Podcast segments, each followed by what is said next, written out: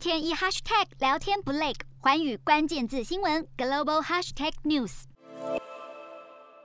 中国最近面临了严重的缺电危机，因此当局是放宽了进口限制，希望能够去解决电力短缺的问题。而印尼在这一波的影响之下，也成为中国目前最大的海外煤炭供应商了。根据了解，印尼在上个月的出货量达到了两千一百万吨，大约是占了中国进口总量的三分之二。不过，印尼的供应链依然存在着危机，因为在这几个月以来，印尼矿区受到了水灾以及新冠肺炎的影响，政府是已经要求供应商要以国内的需求为优先，因此印尼煤炭的出口量供应仍然相当不稳定。洞悉全球走向，掌握世界脉动，无所不谈，深入分析。我是何荣，环宇全世界全新升级二点零版，锁定每周三、周六晚间九点，环宇新闻 MOD 五零一中加八五凯播二二二以及 YouTube 频道同步首播，晚间十点完整版就在环宇全世界 YouTube 频道。